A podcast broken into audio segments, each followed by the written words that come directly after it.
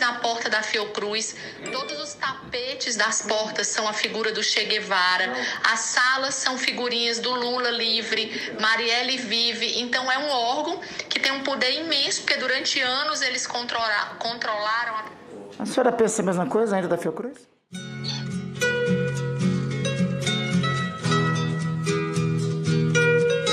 Então presta atenção nessa bosta aqui. Glória a Deus. Glória a Deus. Jovem, você já reparou que essa galera que enxerga pinta em tudo quanto é coisa é a mesma que tá fudendo com o país? Começa agora o 67 episódio fálico de.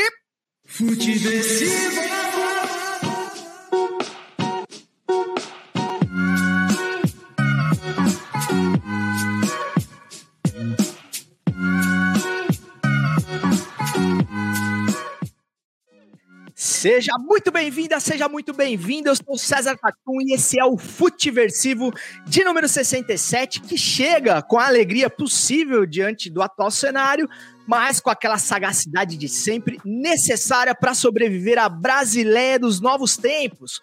Um lugar que morreu de velho esperando alguém ser preso por mentir na CPI. Lembrando que você pode falar com esse podcast através das nossas redes sociais: Instagram, Facebook, Twitter e se você for um tiozeira sem noção do ridículo como eu, até mesmo no TikTok, sempre como arroba futiversivo. E para quem gosta de acompanhar é, todas as cagadas que a gente faz, todos os nossos erros aqui na gravação do episódio, pode acompanhar também através da nossa live, é, toda, toda a gravação aqui, através do YouTube do Futiversivo e do, canal, do nosso canal na Twitch também. E no Twitter da Corner, nossa parceira, grande editora Corner, que tá sempre dando uma moral pra gente. O episódio de hoje está sendo gravado em 26 de maio de 2021, o ano que prometeu ser normal, mas que já teve até título do São Paulo.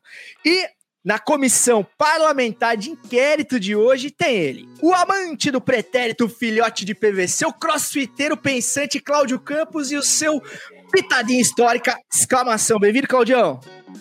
Pô, boa noite para quem está ao vivo, bom dia, boa tarde, boa noite para quem está ouvindo o podcast ou assistindo depois aí, o Futeversivo. Cara, eu vou passar rápido, né? Porque é um momento raro na história e na vida do Marquinhos, eu achei que jamais chegaria. Então eu vou deixar os dois campeões estaduais falarem um pouco mais aqui. Vou abrir espaço, principalmente para alguém que estava com tanta saudade que nunca comemorou um título no WhatsApp ou no Instagram. Muito bem lembrado, Claudião. Então, além do adicto do passado, tem ele, o gerente de Cuiabá, o carisma disruptivo do campeão paulista de 2021, Marquinhos, do Experimentando por aí.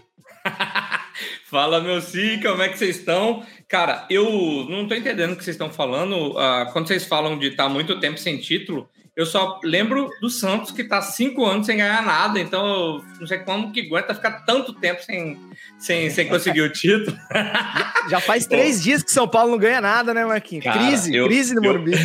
Eu, eu fiquei, na hora que. Parece brincadeira, mas depois que foi campeão, fiquei meio. meio assim, sem saber o que fazer por dois motivos. Primeiro, por fazer tempo pra caralho que não ganha porra nenhuma mesmo. E segundo, por em pandemia, aqui em Cuiabá, a gente tem a Getúlio Vargas, que é uma das principais, e a gente sempre ia para esse lugar. A Getúlio Vargas tinha um restaurante que chamava Getúlio, que nem tem mais. A gente falou, não tem mais Getúlio, o que, que faz? A gente, como é, como é que comemora? Não sabia comemorar, mas é bom demais ganhar, né? É e, bom, e, e, cara, vocês gravaram, cortaram, ficaram tudo aí com os posts prontos para fazer, para me zoar, perderam, tá aí. Vai ter que usar o post ao meu favor. Né? E agora a gente tem que aguentar o Marcola, né? E para fechar a relatoria de hoje, que rufem os tambores, a gente tem a moral de trocar uma ideia com ele, o longboarder mais Galdério do outside catarinense, a lenda viva de Criciúma, o eterno pretinho básico, o ex-velho Porã. Bem-vindo, mano. Que da hora ter você aqui, cara. Pô, cara, legal. Valeu o convite. Muito bom estar falando com vocês aí. E, e nessa expectativa de, de saber para onde vamos a partir de agora, né? Porque o César quis me mandar um roteiro, eu disse, cara, eu prefiro ir sem roteiro, velho.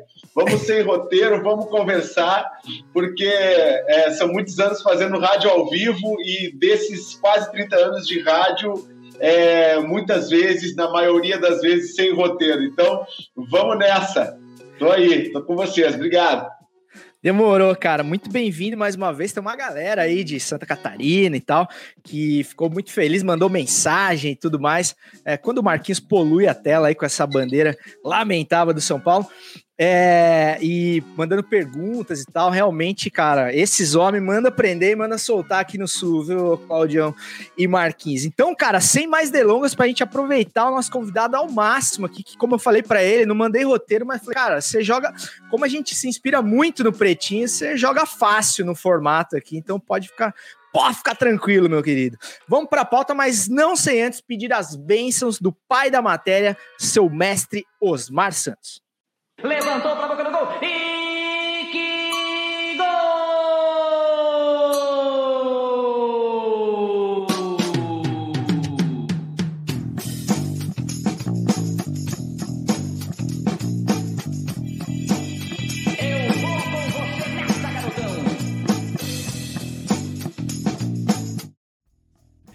Sempre, sempre com as bênçãos do mestre Osmar Santos, o pai da matéria, voz das diretas. Não me canso de dizer que a gente dá início aqui ao nosso feijão com arroz, futebolístico ou não, e só por, pra gente cumprir a cota de futebol aqui do programa, vamos falar um pouquinho sobre os estaduais aí, cara, que a gente acabou de, de ver aqui, a gente que tá em Floripa, eu e o Porã, Acabamos de ver o, mais um título do Havaí, né, cara? Campeão catarinense em cima da Chape. É, tinha desvantagem aí na final pela melhor campanha da Chape, melhor ataque e tudo mais, mas reverteu a vantagem aqui na ressacada e hoje conquistou o título com empate lá em Chapecó. E tem o Grêmio do nosso querido convidado Porã, que se sagra campeão gaúcho. E a minha pergunta é a seguinte, Porã, sobre a importância que se dá ou não ao campeonato estadual, né? Aquela rivalidade local ali. Depois de um tetracampeonato é, sobre o, o co-irmão colorado, é, e essa invencibilidade, né, cara, impressionante do Grêmio sobre o Inter, uma das maiores da história. É, ainda tem graça ganhar o Campeonato Gaúcho, o domingão de, de final de, de, com o Grenal, te faz ainda fazer todo aquele ritual de Grenal, assar uma carne e tal, ou já perdeu a graça? Ah, sempre é bom ganhar, né? Sempre é bom ganhar, ganhar Grenal, então é ter um sabor especial, né, cara? Acho que é, por mais que é, é, sempre bom ganhar do Inter, cara. Ganhar do Inter é a melhor coisa que tem, na verdade. Depois de fazer amor, talvez seja a melhor coisa que tem é ganhar do Internacional, cara. Porque o torcedor colorado ele é insuportável. O torcedor colorado, quando ele, quando ele tem algum, algum, algum tipo de, de chance de ganhar algum título, ele já, vai, ele já é o campeão. Então ele é insuportável. E eles conseguiram a façanha de, do nesse ano, né, nessa temporada 2021, de ser campeões brasileiros por 60 segundos. Eu acho que nenhum clube, nenhum clube na história foi campeão brasileiro por 60 segundos. Então, assim, ganhar do Inter é sempre muito bom. E a importância do estadual é, é, é essa, né? É, é sempre conseguir zoar no seu maior rival. É sempre a, a encher o saco daquele teu amigo que é insuportável quando o seu time ganha. Então é, é, sempre muito bom, é maravilhoso. E o Havaí ganhou aqui, né? Eu acompanhei o segundo tempo. O Havaí faz coisa, né? Como dizem aqui. E, a, a Chapecoense vai ser o time catarinense na Série A, o Havaí vai para B, o Figueira está na C, e, e assim vamos, né? Parabéns à torcida do Havaí que, que faturou o título aqui em Santa Catarina. Oh, esse e... Havaí faz coisa, seguramente. Fala, Marcola. Porã, você, tava, você começou a falar que, que o Inter é chato, que o Inter é isso, é aquilo, é aquilo. Eu falei, cara, tá falando do Corinthians.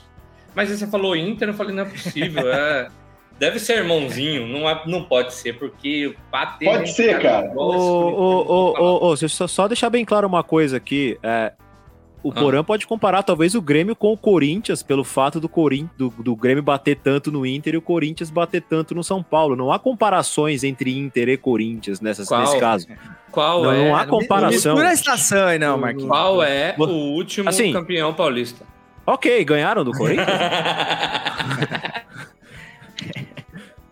É, ô, ô, Claudião, é, como o Porã falou aí, né, cara, o estadual tem essa coisa da rivalidade mais próxima, né? Aquele cara que você tromba no mercado, que você sai com a camisa e o cara te olha de cara feia e tal. É a, é a rivalidade mais legal que tem, né? Porque é muito próxima de ti. Seu teu vizinho que torce pro rival e você sai na janela e grita e tal. É, você acha também que o É o estadual. cunhado, é né, cara? O cunhado, Exato, né, o velho? O sogro, né? Tudo Pô. isso aí. É. Ex- Pô, exatamente. Você acha que o estadual só não, só não vale nada pra quem perde, ô, ô Claudio? É, aliás, foi o que eu mais conversei, assim, no- do- durante o final de semana. E eu vou trazer o exemplo do, do próprio São Paulo e Palmeiras aqui, que foram times que nos últimos anos, e aí não é porque eu sou corintiano, não, mas o Corinthians teve um tricampeonato recentemente. ah, e toda vez que o Corinthians chegava na final, era campeão, vindo de, de um torcedor ou outro, do Palmeiras ou do, ou do São Paulo, vinha sempre a história do Paulistinha. Ah, e o Palmeiras tentou, né? transformar o campeonato num Paulistinha até chegar na fase final e perceber que o torcedor queria o título. Porque esse é o ponto. O termômetro não é o jornalista da mesa redonda todo dia falar que é mais importante. Né? Nós passamos por uma situação aqui em São Paulo, que a gente falou no episódio anterior, que tinha comentarista falando que manter uma invencibilidade contra os argentinos na Libertadores era mais importante do que ser campeão estadual para o São Paulo. E isso é surreal sabe? É, é- é negacionismo, você beira o terraplanismo, assim, sabe? É, Aham. Ainda mais quando se trata do São Paulo. E tem uma coisa que vocês falaram que é importante, que é bom recordar que a história futebolística do nosso país, ela foi moldada na, na rivalidade estadual. Hum. Né? A gente foi moldado nisso. A gente foi moldado nessa coisa de bater no vizinho, de quebrar tabu, de ser campeão em cima dele e tudo mais. É, E por mais que nos últimos anos tenham tentado até implementar algumas rivalidades, né? A gente teve nos anos 90 Grêmio, é, é, Grêmio e Palmeiras, algumas coisas assim, mas são momentâneas, elas passam e as, e as estaduais elas continuam, elas são consistentes. E, e, e- e eu acho que o único erro disso tudo é que as federações acho que elas não conseguem aproveitar o produto, o que é uma coisa tradicional de federações, confederações e clubes, que é não conseguir dar valor pro próprio produto e deixá-lo interessante. Ele só fica interessante porque o torcedor é apaixonado mesmo, ele quer ganhar. Mas o produto em si, ele não é tão interessante durante o torneio inteiro, né? Ele tem seus ápices de importância, principalmente na fase final. Ô, Porã, e falando um pouco da tua relação com o Grêmio, cara, à distância, né? Eu vivo mais ou menos a mesma coisa que você tá vivendo agora. Eu sou corintiano também, sou paulista, mas eu moro aqui em Florianópolis há 10 anos já. Então eu costumo dizer que o relacionamento com o time, assim, à distância, é igual um relacionamento à distância, né? Tem que ter mais amor ainda, senão, senão não dura, né? Você acaba se desconectando. E eu vejo ali pelas suas redes que você é um cara, um torcedor de estádio, assim, você gosta de ir, levar o seu filho e tudo mais. Como é que tá pra você acompanhar o Grêmio daqui? Você deu uma desligada, só tá no surf mesmo ou você ainda continua acompanhando firme e forte? Porque daí a rivalidade fica um pouco menos viva, Sim. assim, né? Se bem que tem mais gaúcho que Catarina aqui, né? Então, pra ver uma camisa do Grêmio e do Inter não é, não é nada difícil aqui. né?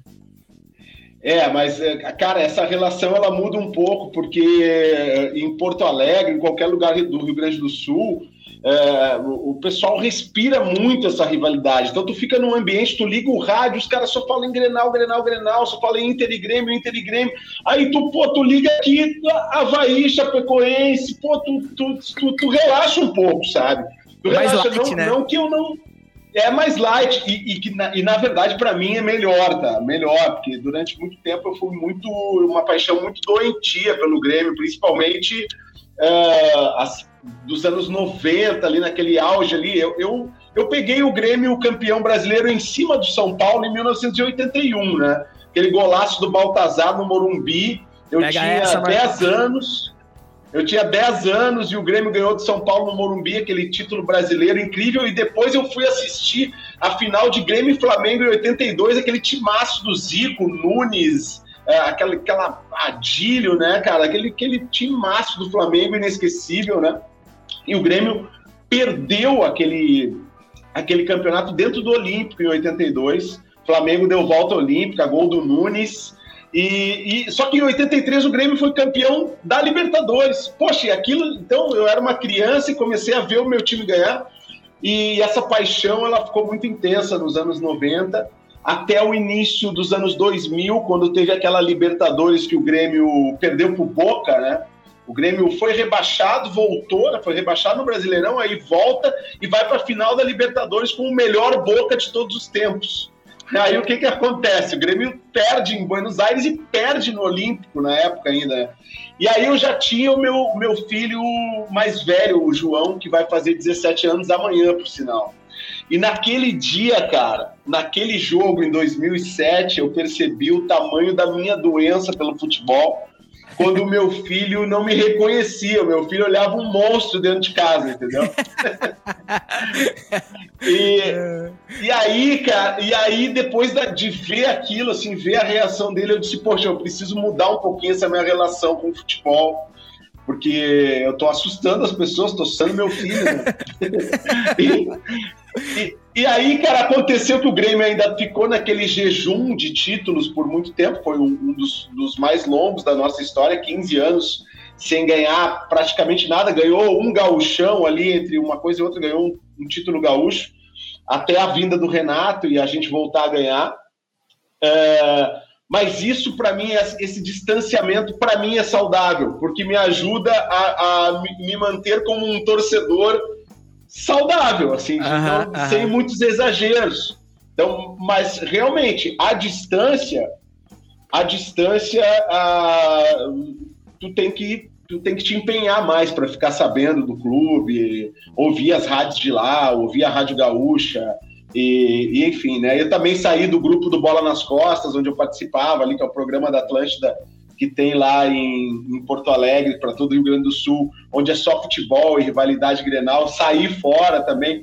Então, eu tô, tô mais focado no longboard mesmo e, e aproveitando os momentos, os momentos de vitória do Grêmio, e sofrendo menos nas derrotas, né? Hein, Porã?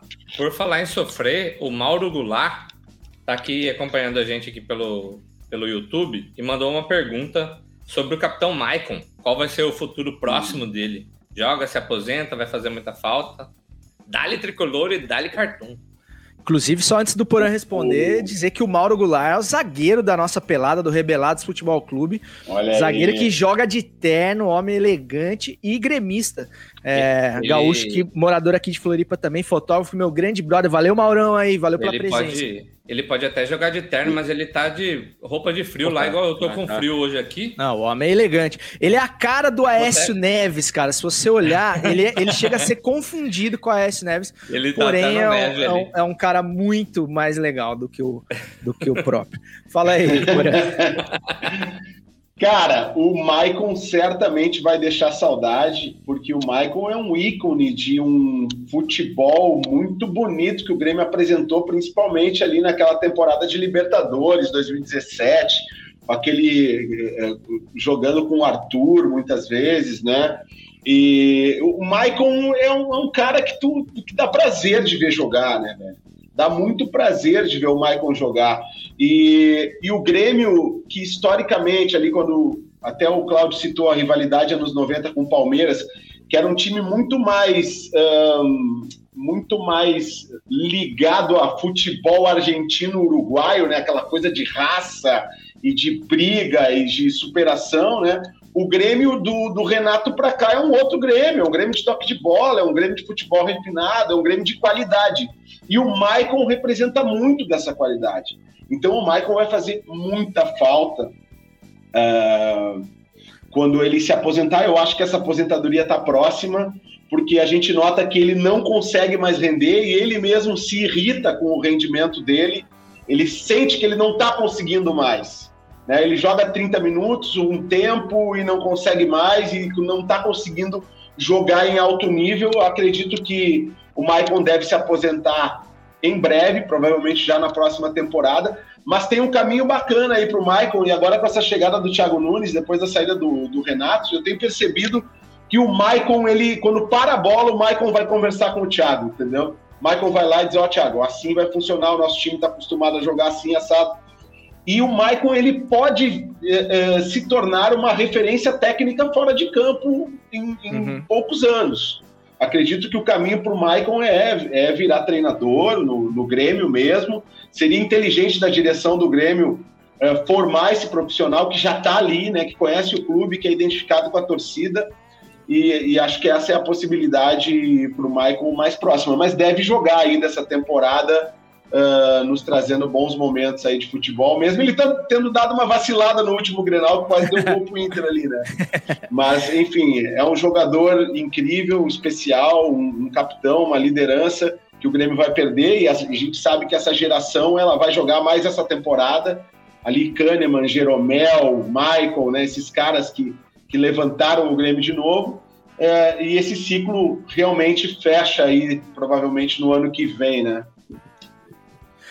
Aliás, que geração do Grêmio, né, cara? Infelizmente, eu como corintiano, a gente só pegou os refugos, né? A gente pegou o Luan já quando jogou tudo que tinha que jogar no Grêmio e o próprio Thiago Nunes, né, cara, que agora tá acertando a mão, não perdeu um jogo pelo Grêmio e ficou seis meses aqui no Corinthians e realmente não engrenou.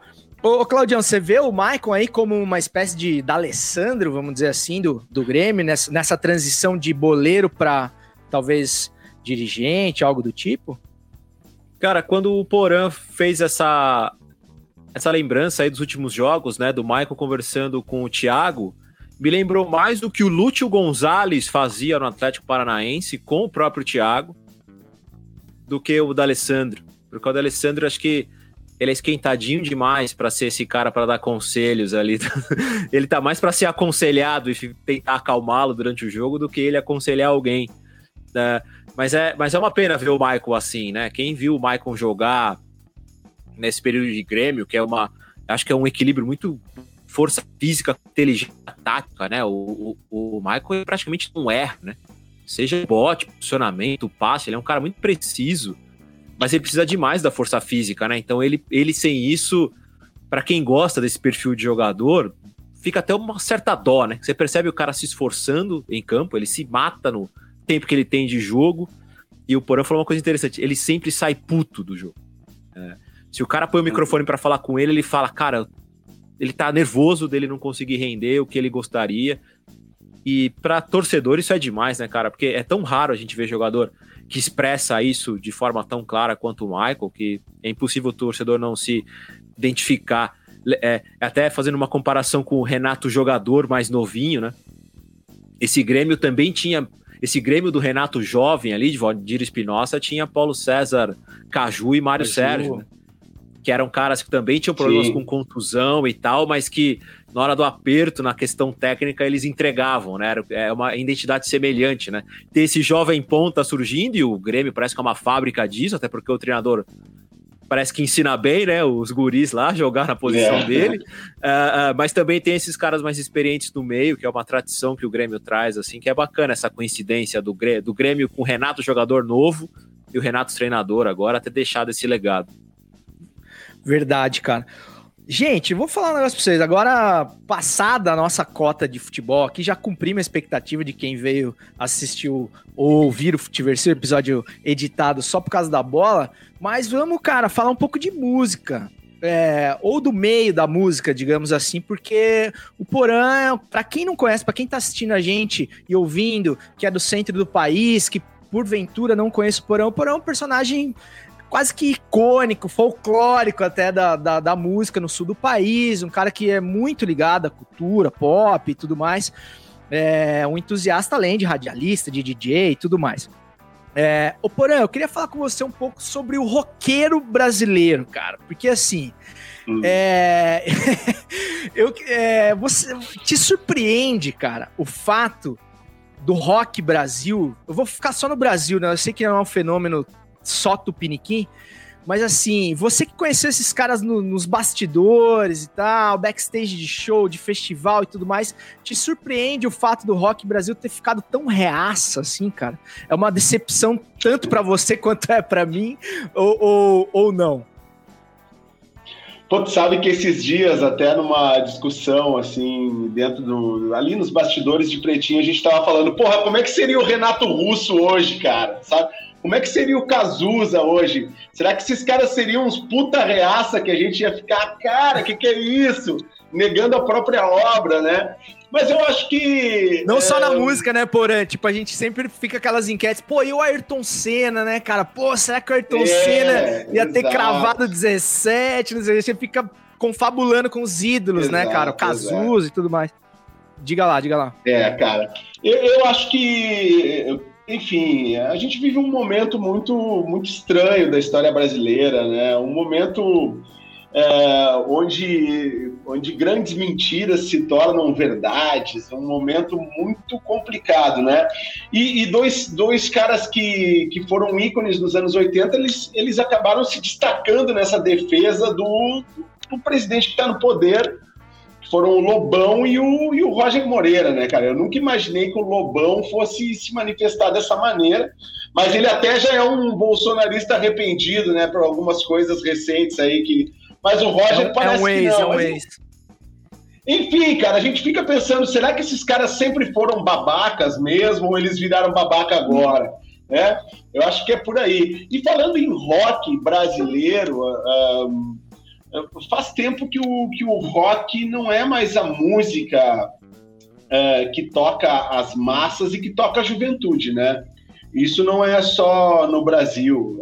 Eu acho que tem uma cena underground que, que não é só rock e, e que envolve artistas do rap e que envolve é, outros estilos, uma cena que não está na, na grande mídia, uma cena que foi sufocada pelo sertanejo que apoia ah, ah, apoia diretamente, na sua maioria, o governo, né? Nesta cena, aliada a alguns rappers ah, tradicionais, como Mano Brown, Emicida e tal, tem, tem ali uma chama de, de resistência né? cultural, uma, uma resistência artística e cultural. Me parece que, que de uma hora para outra a gente virou o pior do Brasil, né? em termos de. em todos os sentidos, em termos musicais, a, a música. A música da massa hoje é a pior possível, né? A, a, a política hoje é a pior possível, a polarização sem troca de ideias é a pior possível, e isso se reflete. ahn, se reflete em, em- em- vários setores, né, cara? Então é. é, Eu acho que o rock é apenas esses ícones que se manifestaram dessa forma, e, e dentro de uma democracia a manifestação é livre, né? Enfim, mas decepciona, decepciona muito tu ver caras que têm uma história ah, bacana dentro da música, dentro do rock and roll, uma história de rebeldia, Sim, saca? sim, sim. Fazer continência para capitão, né, cara? Só um pouquinho, né? Ah, eu acho que a gente vive um momento muito delicado, muito difícil artisticamente, eh, politicamente, humanamente, né? Um momento humano terrível no Brasil, terrível. A gente tem quase 500 mil pessoas mortas e as pessoas estão fazendo festa, estão achando que isso não dá nada e, e fazendo passeio de motoca no Rio de Janeiro sem máscara. Cara, tá tudo errado, bicho. É, não me surpreende mais nada, essa é a verdade. E, e- e esses, esses ícones, eles apenas são, são parte desse circo armado aí de uns anos para cá. É realmente muito, muito difícil e lamentável. Cara, várias falas do Porã aí que vão puxando outras abas, assim, né? Mas, ô Claudião, o que me chama mais atenção, eu, dei o exemplo do rock, porque a gente tem esses personagens, a gente tem um quadro daqui a pouco que vai citar um, um dos que o Porã falou aqui, que é o Pitadinha Histórico, o quadro mais nostálgico do Futiversivo. Mas o fato que me mais me, me causa estranheza é porque o rock é o fato do rock não ser mais a música do jovem, da rebeldia. E o jovem, quando, quando eu vejo, por exemplo, um tiozão de 60 anos falando assim, na época da ditadura é que era bom e não sei o quê, cara, eu discordo, obviamente, acho lamentável, mas é esperável, né? Uma coisa, essa coisa da nostalgia e tudo mais. Mas quando eu vejo um jovem falando que ele é ultra conservador, como diz lá no interior de São Paulo, não orna, tá ligado? Um, um jovem, um cara de 18 anos falando que é ultra conservador, querendo, sabe, menos liberdades do que ele poderia ter, sabe? Aí é nesse sentido que, que parece que tá tudo errado. E o rock era o símbolo disso, né? O Porã falou do, do, do- de personagens dos anos 80, icônicos, Renato Russo, Cazuza e tal, que não estão aqui hoje pra, pra gente saber como eles se portariam né, nesse, né, na Brasileia 2021. Mas, cara, tá, tá, tá tudo errado mesmo, né, ô Claudio? Cara, é um negócio tão louco, né, cara, que o que o, o, o point ou o hub, né, do rock nacional brasileiro mais famoso é de Brasília, né, cara? Você vê como a gente tá num momento tão maluco, né? De, Uhum. de, de, de, de se achar tão estranho, né? Essa falta de relação e tal. Mas acho que a gente tem um problema sério, assim, cara, e que, que envolve isso, que é, que é a educação, né, cara? Ah, o Porã provavelmente vai lembrar, assim. A galera, foi, galera foi no show do Roger Waters aqui em São Paulo, tá ligado? E quando É, o cara começou a exatamente. falar de questões políticas, as pessoas reclamaram. Tipo assim, cara, você não, você não se dá o trabalho nem de traduzir a letra, pelo menos. Porque é isso, tá ligado? Tipo, o cara canta Another Brick on the Wall e as pessoas não entendem a referência, tá ligado? As pessoas não E, conseguem. é, e desculpa o parênteses, Claudio, mas é, é a classe média alta que Exato, nasceu cara. no né? Fazendo o Wizard, do caralho, então sabe falar inglês, tá ligado? Tipo assim, E- pô, então, assim, você não entendeu, você não quis prestar atenção na Pra- letra, você entende, cara. pra gente personificar, né, cara? Teve. É, é, é, pra gente personificar, assim, né? É, é aquela questão do, do. Do cara que usa maconha na Vila Madalena, fuma baseadinho na Vila Madalena, sua cocaína em Ipanema, e reclama quando é assaltado, tá ligado? Que ele reclama da violência, que ele reclama da. Você entendeu? Tipo. Cara, tem um link aí, tem uma conexão, tá ligado? Tem Você tem suporte, tem participação nisso. Não acha que você não faz parte.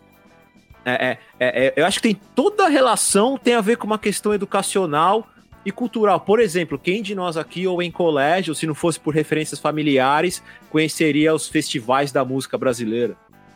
Cara, ia passar batido pela gente, assim, essa história, porque a gente não aprende, né, cara?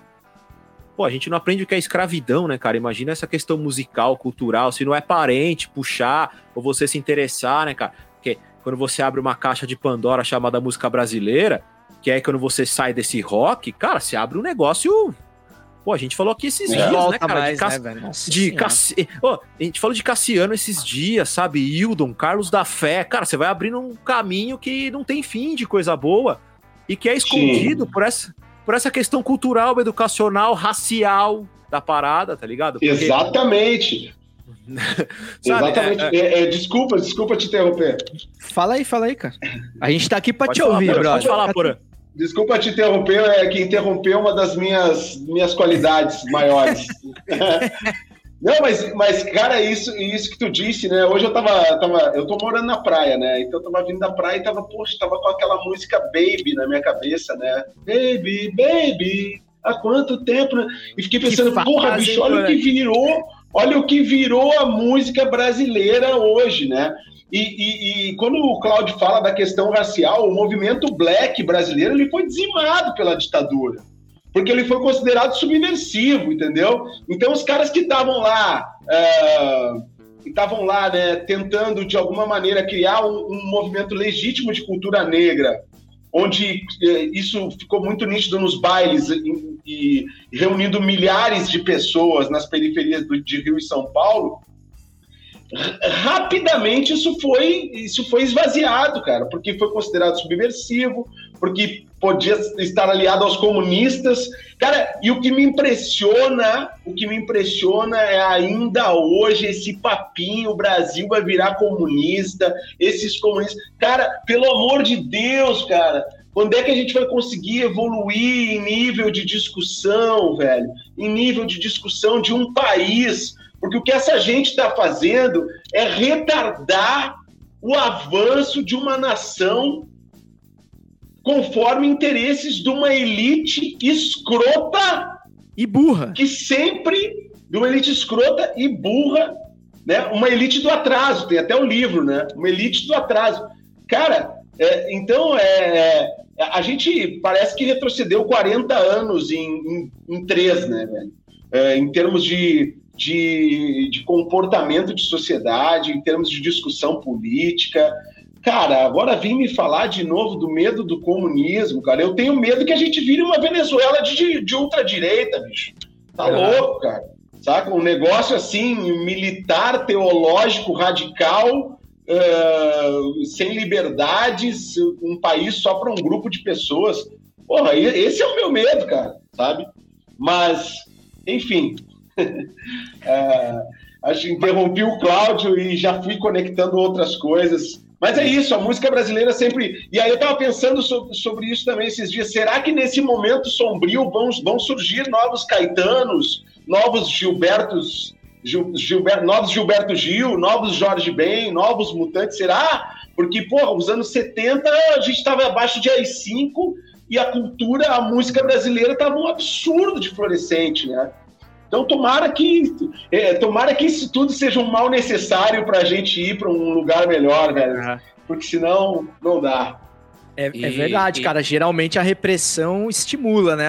A, a, inspiração e tudo mais. A gente, pô, na, na, nossa primeira ditadura, né? Eu considero que a gente já tá vivendo uma outra. É, realmente a galera fez coisas. Acho que a obra da, da música popular brasileira realmente é, é imprescindível e a ditadura ajudou demais nesse sentido. Eu acho que pode ser a única coisa positiva, porque realmente as pessoas se sentiam indignadas a compor e com toda a inteligência que precisava para romper a censura, disfarçar e tudo mais. Marquinhos, fala aí, cara. É, na verdade, eu vou aproveitar que, que o Porã fez, algumas conexões e aproveitar essa, essas conexões. Que assim, você falou, Cezão, também de a juventude é, querendo é, ter menos liberdade, se, se, é que a gente pode dizer isso. Eu acho que é muito do, do, da burrice ou da falta de vontade de se informar, né, cara? Eu tava, quando.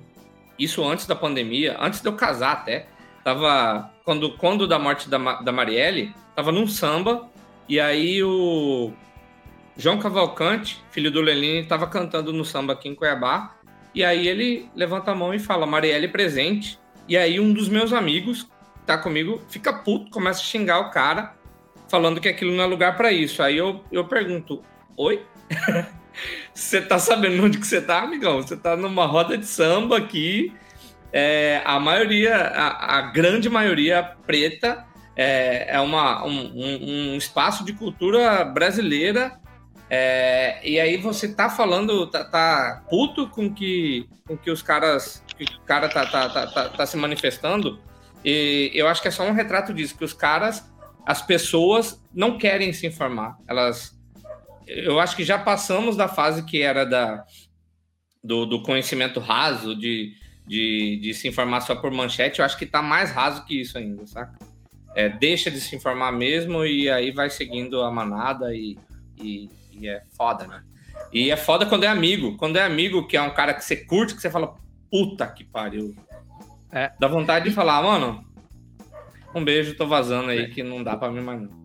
É a mesma coisa das bandas, né, cara? Tipo assim, porra, eu adorava o traje, cara, mas hoje eu ouço, eu lembro dessa, eu associo, não tem como não associar a figura do vocalista, você fala, puta, cara, o cara que escreveu isso é um merda, cara, sabe? Tipo, pô, como é que esse cara fez isso, assim, sabe? E essa aqui, ó, é o duro, né? Você se decepciona com pessoas que você ama, né? É, eu só quero trazer um ponto, assim, né, cara, de que o Porã falou da questão cultural das músicas, o Marquinhos falou das raízes das músicas. Você percebeu que para comercializar e desregionalizar e esbranquiçar ritmos musicais, a gente chama de universitário esses estilos de música. Exatamente. Cara, o forró foi assim, que para ele sair do Nordeste, ele virou universitário e agora a gente tá vindo para um sertanejo universitário, que parece que é tipo como se fosse uma separação, tipo assim, ó, não, esse aqui é elitista, esse aqui é universitário, cara, uhum. esse aqui não é aquele lá que vem do sertão, da roça, não, esse aqui é diferente, esse aqui é mais moderno, esse aqui estudou, esse aqui é, é evoluído, esse aqui é uma versão nova disso aí, esquece aquele antigo, sabe? Você tá, parece que você corta uma história assim, você fala, não, daqui para frente é isso aqui. Esquece essa galera. É, é muito louco isso, né, cara? É isso, né, Porã? Esse termo universitário, ele é meio, ele é meio elitista mesmo, né, cara? Pois é, cara, eu nunca tinha pensado sobre essa, essa ótica, mas realmente é, e, e é aquela coisa, vamos adaptar para o público uh, vamos dar uma lapidada aqui para né, tornar. Foi o que fizeram do funk com a disco, né? Levando mais para trás lá no, na grande indústria do, do, disco. Porra, nos anos 70 ali, cara, aquelas bandas de funk, é, James Brown e, e, todas as vertentes que vieram depois, aquelas bandas elas estavam muito fortes nos Estados Unidos, né? E aí o que, que aconteceu? De uma hora para outra se criou uma disco music mais uh, é, deram uma maquiada né, naquela funk music e transformaram em outra coisa para ser mais acessível e tal, né? Mas, cara, é, essas, essas questões, assim, eu, uma coisa que me incomoda muito é, é, como o Marquinhos falou ali. Ah, mas isso aqui não é lugar para falar disso. Cara, música e arte é política, velho, o tempo inteiro, bicho. Sabe, é o tempo inteiro. Futebol. Arte é política, cara futebol, cara, arte é política. Então, assim, é sim, é sim um, um lugar para se falar uh, sobre o que está acontecendo, né? E, e, a gente, na, na parte da comunicação, vem sofrendo muito, né? Porque uh, eu trabalho numa afiliada da Globo, né?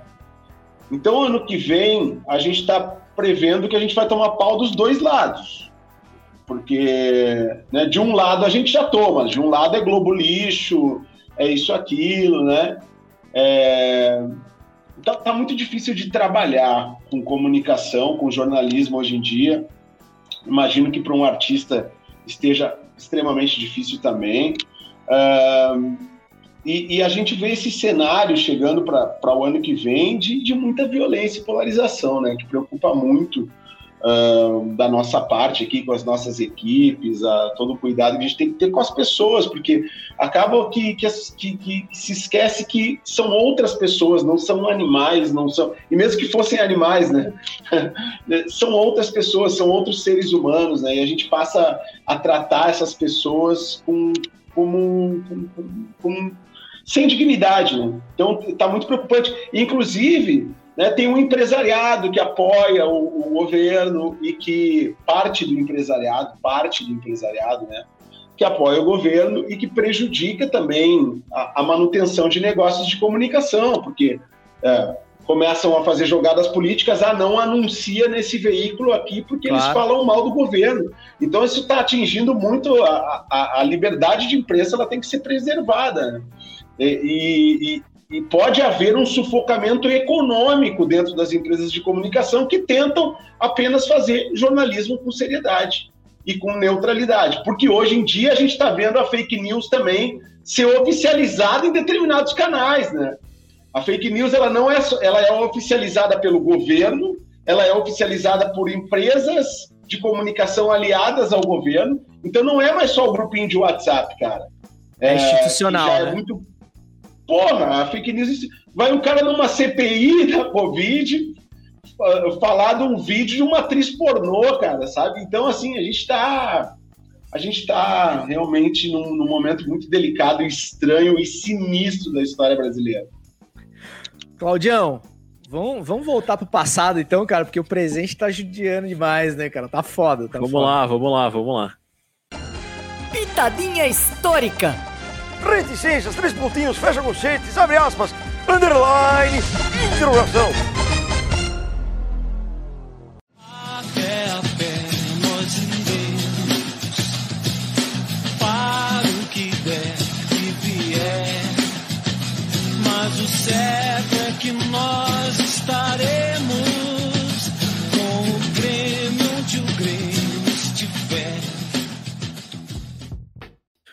Bom, o que você ouviu aí foi o lindo hino do Grêmio, escrito pelo espetacular Lupicínio Rodrigues e que ouvimos na voz de Vitor Ramil, músico, compositor e escritor gaúcho que foi escolhido pela revista Placar para cantar o hino gaúcho no primeiro álbum de hino de clubes lançado pela revista em 96. Era o momento de auge do Grêmio ali. E é interessante, né? A gente está falando de artistas aqui, né? É, esse álbum ele é pesado quando a gente fala de grandes artistas, né? Tinha Luiz Melody e Fernanda Abreu cantando hino do Vasco, Ed Mota e Beth Carvalho cantando hino do Botafogo, João Gordo cantando hino do Palmeiras, Tony Garrido cantando hino do Corinthians, Herbert Viana e Neguinho da Beija-Flor cantando Flamengo. E Tim Maia cantando hino do América. É, Marquinhos, eu não citei o seu, porque o seu já foi citado aqui no programa, e é o bosta do Roger, do Traje a Rigor. Ele conseguiu estragar o, o belo, o belo hino do São Paulo. O belo hino do São Paulo. Uh, e assim, eu quis trazer porque é interessante, né? Porque a hora que eu comecei a buscar, e aí também vem minha, minha memória de infância, adolescência ali, que era um momento de música e futebol se entrelaçar de maneiras diferentes, né? Existia o Rock Go na MTV, né? Que era o auge do Rock Go ali no fim dos anos 90. Né? A Globo chamando o cantor para comentar jogo. A Globo sempre gostou dessas loucuras, né? né? Grupo de pagode patrocinado por jogador. Né, o Belo até hoje deve para o Denilson. O Denilson fala, então a gente também pode falar aqui. é, é, é. Ou, até, era, ou até formado por jogador, né? Porque teve o grupo lá do Marcelinho Carioca com o Amaral. E uma coisa, né, que, que depois virou moda, assim, hoje é, as pessoas muito falam muito do, do vocalista do Oasis e tal, mas a minha primeira referência de vocalista com camisa de time ou banda era o Skank, né? Por Skank fazia show sempre com camisa, assim. Então, é, foi meio que uma explosão de mistura de futebol e música ali em meados e fim dos anos 90. É uma recordação bacana que eu tenho aqui desse álbum da Placar. E aí eu queria passar a bola pro Porã. Porã, você como especialista em música, trabalha em rádio e tal, você gosta quando mexe no hino do clube assim? Você pega uma. Um, feito por uma orquestra, a letra do Lupicino Rodrigues e transforma? Aquele hino em teclado ali, bonito, sabe? Aquele teclado ah, tocando hino. Eu sou purista, velho. Eu sou purista. Eu prefiro, prefiro ouvir o Lupicínio, prefiro ouvir a versão original. Versões originais sempre são melhores, né? São mais bacanas. E como a gente tem hino de clube legal no Brasil, né? Tem um monte de hino de clube massa pra caramba, e esses mais tradicionais foram feitos por, por figuras importantes da música da época, né? Pô, o Lupicínio, talvez um dos maiores nomes da música gaúcha de todos os tempos, seja o hino do Grêmio, né? E, e como, como, é legal, assim, eu, eu, gosto desses hinos clássicos, eu gosto do, do hino do Flamengo, né? Eu gosto do, do hino do Corinthians, eu, eu, gosto desses hinos, assim, que... Uh, que estão no nosso imaginário popular. Todo mundo sabe cantar o hino do Flamengo, cara. O, hino do, o, o, próprio hino do Inter eu acho um hino bonito pra caramba. Acho um hino legal, um hino bacana. Meu pai era colorado, lembro do meu pai, né? Então, assim, eu prefiro. Eu sou purista, velho. Sou purista e, e, e, isso também leva pra música. Assim, quando vem uma versão de um artista que eu gosto bastante, aí. Saca? Então, é, eu prefiro as originais. Mas acho legal, acho legal esse movimento, assim, pô, essa época da placar foi super bacana, super bacana, essa época de rock go, né? Tinha aquela banda Dr. Sim que, que, que, lançou aquela música Futebol, Mulher em Rock and Roll. Meu Deus, como, como isso é, é bom. É, cara, é, é, o, o que eu acho legal desses, dessas releituras, assim, para você que tá à frente de, uma, de rádios pops, né, cara? Então, vocês acabam tendo esse, não o dever, né, mas assim, essa função de curadoria e tal, inclusive de apresentar é, coisas que, que, você não pode deixar de conhecer se falando de música e que muitas vezes o cara mais novinho acaba não conhecendo, né? Justamente porque não é apresentado para ele. Então, talvez nesse sentido eu acho legal, assim, porque, tipo assim, um cara que vai, um moleque que vai olhar o hino do Grêmio tradicional que nos remete a tantas lembranças e tal, que tá na nossa memória afetiva, com aquele arranjo, com aquela voz e tudo mais talvez numa roupagem rock, sei lá, uma coisa assim, é, um menino se interesse, pô, eu vou aprender o hino cantando a versão pop, e aí vale igual, né, cara? Tipo assim, eu também sou das originais, com certeza, sou bem conservador, nesse sentido eu sou bem conservador, mas, é, inclusive, o, o, do Corinthians é o, é, foi o Cidade Negra que gravou, né, o, o Claudião, nesse CD da placar aí, não, é, uma versãozinha meio reggae, assim e tal. Eu confesso que eu preferia uma coisa mais emicida. Inclusive, falando emicida, por exemplo, né, por, em cima disso que eu tava falando. É, por exemplo, muita gente, cara, foi apresentada a obra do Belchior, por exemplo, através do Emicida, né? Então, pra quem é fanzaço do Belchior, talvez seja uma coisa meio puta, cara. Mexeu na música, botou uma batida de rap, não é aquela que, pô, que fez eu conhecer Uhum. a minha gata e tal, lá nos anos 70, não sei o quê. Mas assim, pô, apresentou uma obra de um gigante que era desconhecido pra grande É. parte da molecada, né? Poxa, eu tava ouvindo o Belchior hoje de manhã lavando louça, cara. Ah, é demais, É, né, cara? E, e- mas nesse sentido eu acho bacana. Eu acho que os, os caras do rap eles prestam um, um trabalho e, e não só do rap nacional, mas o- os caras do rap eles conseguem fazer isso. Os DJs eles conseguem fazer isso, né? Um trecho de uma música lá do passado ela é revigorada, ela, é- ela ganha um outro uma outra melodia e, e ela não perde o sentido muitas vezes, né? Porque o sampler que o Emicida fez é, é, usando a música do Belchior, não fez a música perder o sentido, né? Tem aquele refrão ali, massa do sujeito de sorte, e pô, e joga um olhar para um cara genial da música brasileira que morreu praticamente no esquecimento, cara. Poxa, né? Tinha aquela coisa, onde andará Belchior, matéria no Fantástico. O cara sempre foi genial, o cara sempre foi genial, ele tava aí. E é coisa, é coisa que acontece. Bom, é coisa que acontece no Brasil, né? Toda hora, todo dia, a gente vê um Belchior morrer sem reconhecimento. A gente viu o Cassiano semana retrasada, a gente viu o Luiz Wagner, né? A gente viu caras geniais, cara.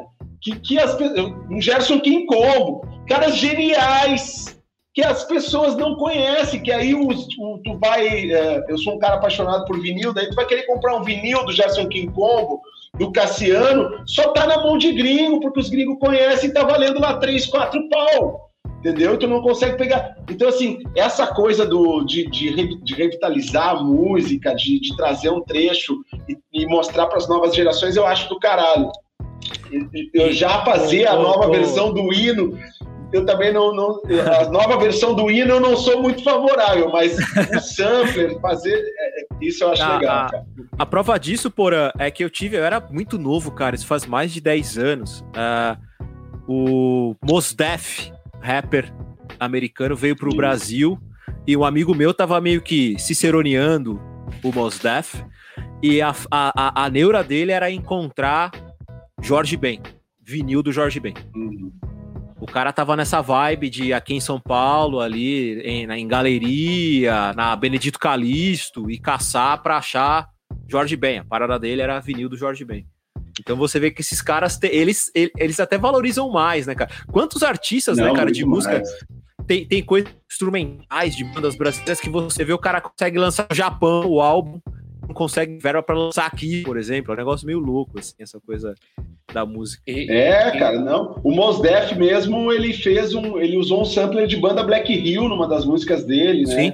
É, falando em, em instrumental. E- e, cara, a música brasileira é uma das músicas mais lindas do mundo, né? E os japoneses, e ingleses, alemães, americanos conhecem muito mais da nossa música do que nós mesmos. Isso é. Isso diz muito sobre um país, né, cara? Isso diz muito Sim, sobre um sim. país. Sim. É, eu tava. é, a gente não. Pô, Você tava, Vai você lá, tava lá. falando, Porã, sobre o, o, o Belchior e sobre o, o rap, usar o, o sample e tal. E aí, esses dias eu tava ouvindo uma rádio daqui de Cuiabá, mais popular, assim, sabe? E aí começou a tocar é, a, a, a música do Belchior, só que automaticamente eu falei, vai tocar Emicida? É na Rádio Capital, que eu tinha um programa de rádio lá. Falei, vai tocar Emicida na Capital? Aí tá muito diferente, né? E eles tocaram Belchior. E, e eu tenho pra mim que só entrou pra, pra, pra playlist de novo, pra programação de novo, por conta do Emicida que, que botou na, na, na, na- na música dele. né? Ô, Marquinhos, tem alguma pergunta nova do chat aí? Aqui no chat, o, o Brás, que é do, do podcast, por, é, porém, inclusive vou indicar o podcast dele, que é da hora demais, é Futebol de Bolso. Ele está dizendo que, que infelizmente, é, voltando um pouquinho lá atrás, ele está falando que em Portugal o movimento fascista está crescendo a, ca- a cada eleição e é assustador ver as pessoas falando que isso é um caminho a ser seguido. É bizarro, né? É, cara. É bizarro. É bizarro. Eu acho que em- na Europa como um todo tem toda uma questão da crise de imigração, tem todo um, uma desilusão com o modelo de União Europeia, né, que a própria Inglaterra saiu, o Reino Unido saiu.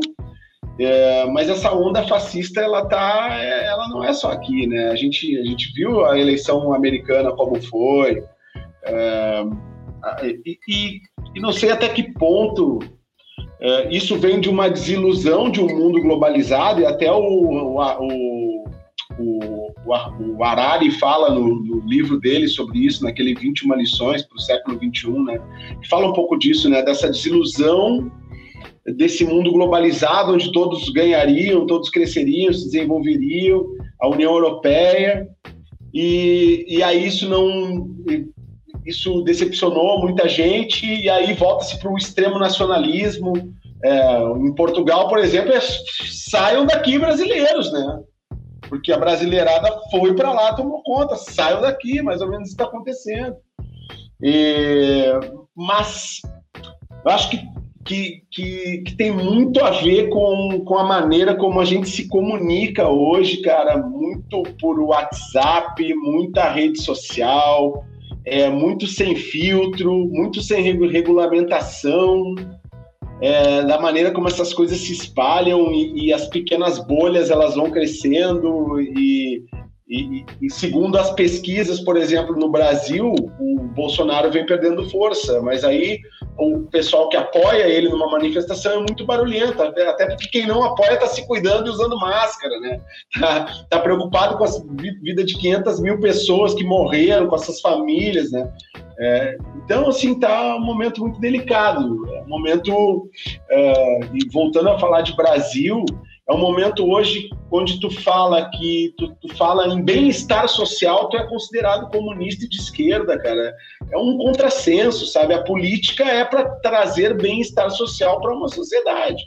Aí tu começa a falar em, em, cara, a gente vive num país extremamente desigual e, tu não fala em bem-estar social, tu não fala em amparar pessoas, tu não fala, a gente até hoje está com um ano e meio quase de pandemia, até hoje não tem um projeto claro para apoiar pessoas da cena cultural, pessoas que músicos, artistas, holds, iluminadores, montadores de palco, cara, sabe? É um ano e meio a gente está sem ganhar um pila, velho, um real e não tem um projeto e é, é, tudo um, é tudo muito assustador, na verdade, né? Onde tu fala em bem-estar social, tu é considerado comunista e de esquerda. Não, cara.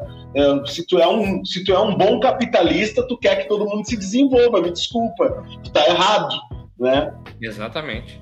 E, e esse lance do, do, do, dos músicos e, e, e, quem trabalha com, com a área cultural é aquele lance que estancou, né, Porra? Não é que ah, diminuiu, tipo, eu trabalho com produção audiovisual, diminuiu um pouco.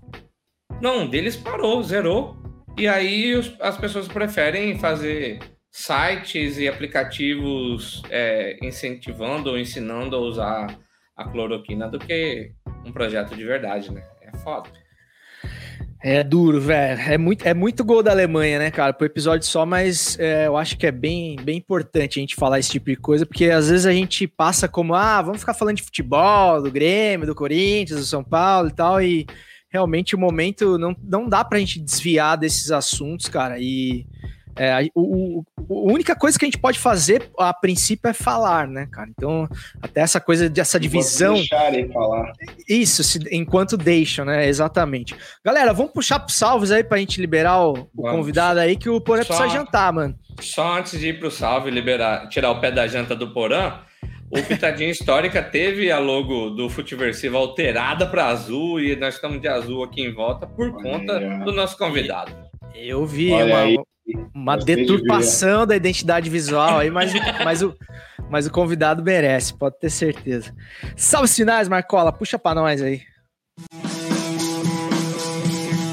Salve! Salve os finais desse episódio que já entra aqui na minha galeria de, dos preferidos. Porque realmente, Porã, eu tinha muita vontade de falar com você, cara. Eu, eu vou te falar que eu tenho até uma. Eu tive até uma dificuldade de te abordar em Instagram, WhatsApp e tal, porque é aquele negócio, né, cara? Você tá me conhecendo hoje, ou, ou a gente já, já teve uma oportunidade de conversar uma outra vez.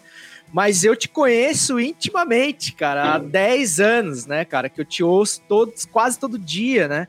Então é muito difícil, às vezes dá vontade, ô, brother, não sei o que, eu falo, cara, o cara não me conhece, eu não posso falar com essa intimidade com esse cara, mas é que realmente a gente se sente parte, né, daquela conversa lá de vocês e hoje eu tô tendo a chance de de interagir, de responder e tal. Eu sempre reagi mentalmente ali no pretinho. Puta, eu ia falar isso, eu ia dar aquela opinião e tal.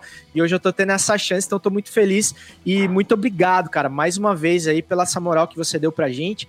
É, eu fico até pensando, falei, cara, o cara já fez duas edições de Pretinho só hoje, mais a porrada de coisa que você tem que fazer e parou aqui para ficar escutando a gente falar. Então é de uma generosidade muito grande também e eu te desejo todo sucesso do mundo aí.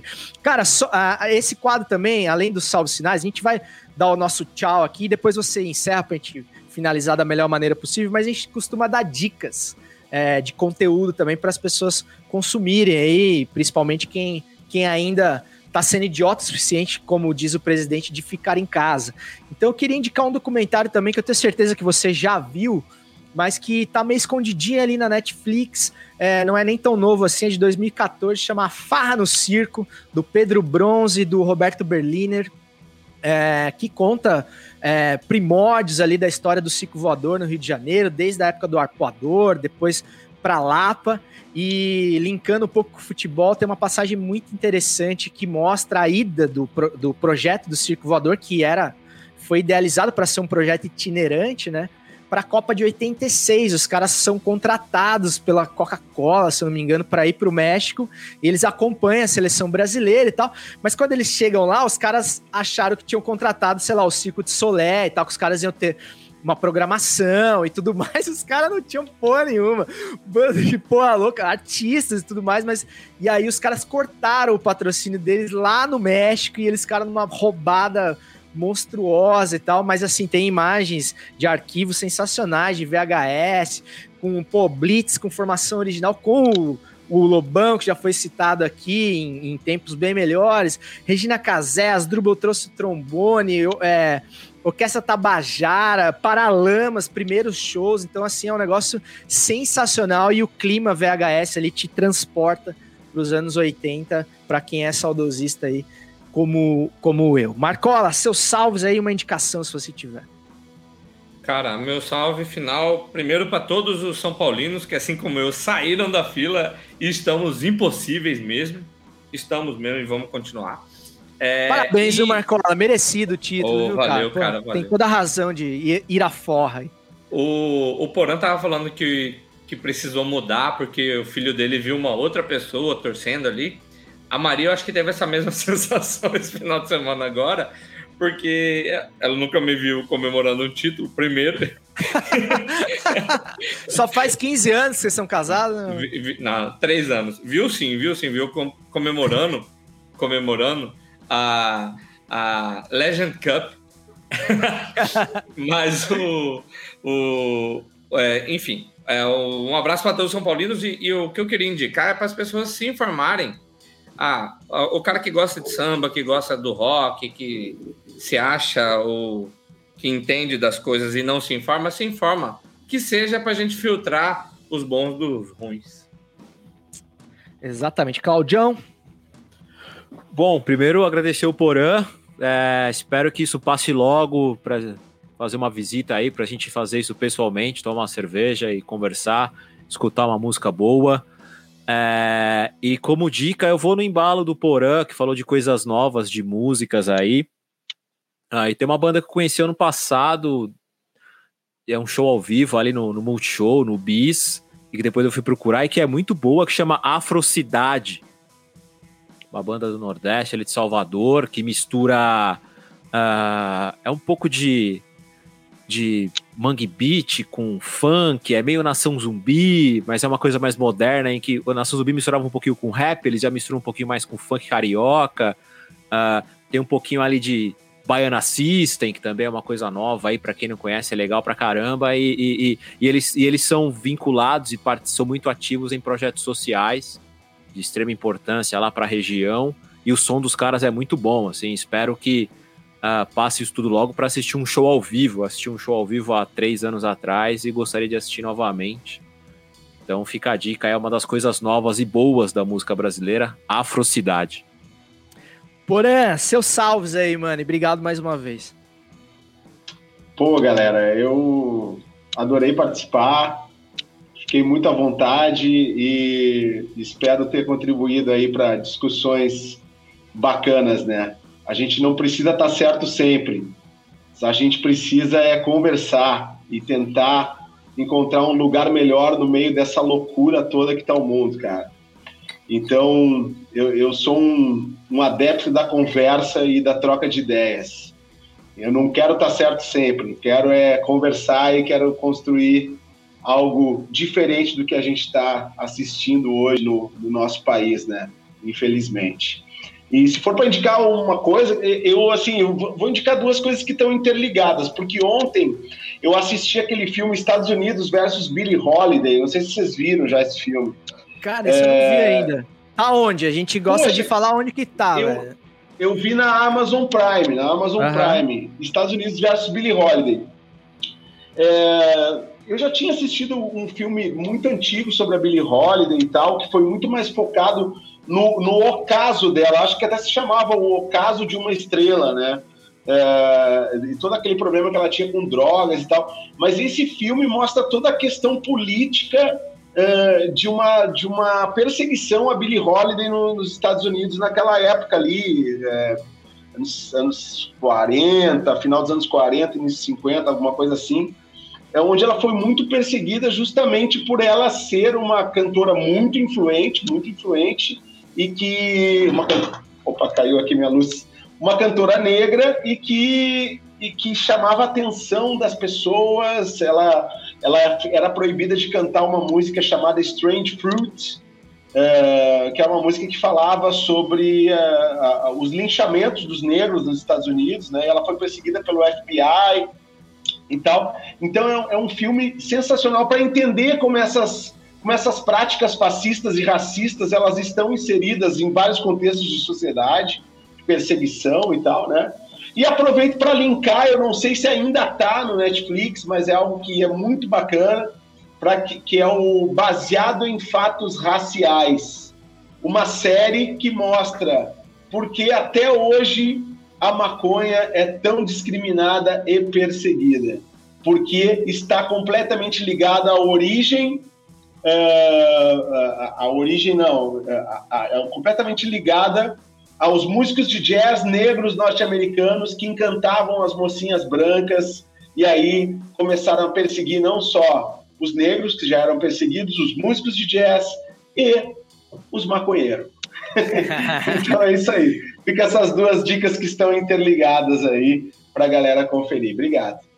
Da hora, cara. Bela, bela dica aí, Porã. E valeu mais uma vez pela tua participação aí. Agradecer a galera do chat aí. Hoje a gente deu um pouquinho menos de atenção pro chat, né, Marcola? Porque a gente queria aproveitar ao máximo aqui o, o nosso convidado, mas de repente a gente pode é, repassar aí todas as perguntas e tal que, que nos fizeram aqui.